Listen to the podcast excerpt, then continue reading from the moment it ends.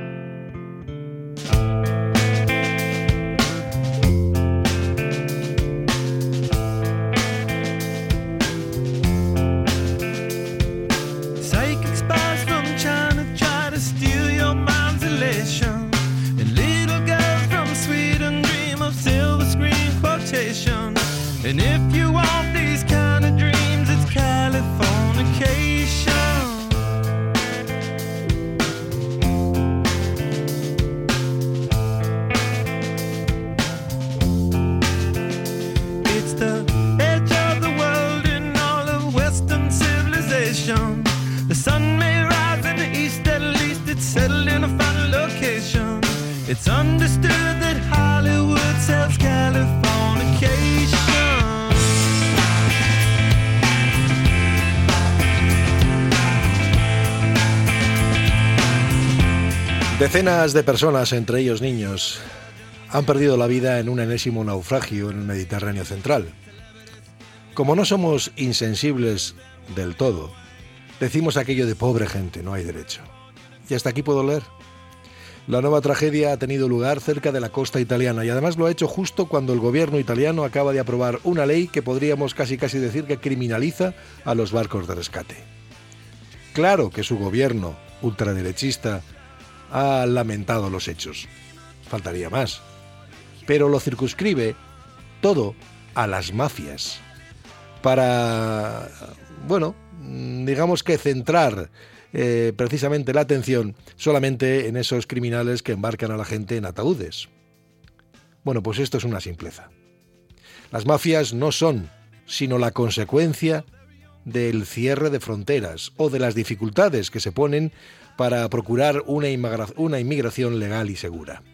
¿Alguien cree que en un país africano, por ejemplo, se puede conseguir un visado para acceder a Europa? Porque por no haber, no hay ni ventanilla a la que poder pedir papeles. Así que seamos serios.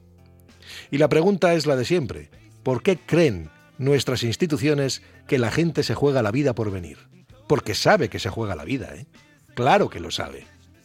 Y la respuesta no puede ser pues simplemente ponérselo difícil. Vamos a sacar a los testigos, a los barcos de salvamento del mar, por ejemplo, que es lo que se hace ahora. Vamos a pagar al cancerbero para que militarice sus costas, que es lo que ocurre ahora, y que las convierta en una extensión de nuestras fronteras. Vamos a seguir levantando vallas y muros, o lo que se tercie.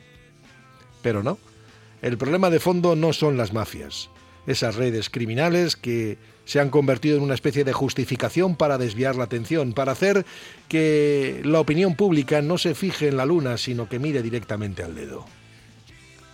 ¿De verdad es tan simple como que si acabáramos con las mafias, se acabaría con la inmigración irregular? La gente deja atrás todo lo que tiene.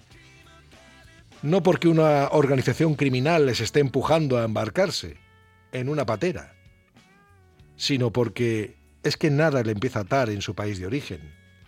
Bien porque son perseguidos, bien por la violencia, por la inestabilidad política, porque necesitan un futuro económico de estabilidad, o simplemente porque quedarse en su país disminuye incluso su esperanza de vida.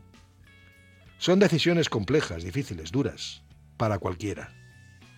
Por eso habría que preguntarse por qué se utilizan los miles de millones que se destinan al control de la inmigración simplemente a luchar supuestamente contra las mafias o contra lo que tienen que recurrir a ellas.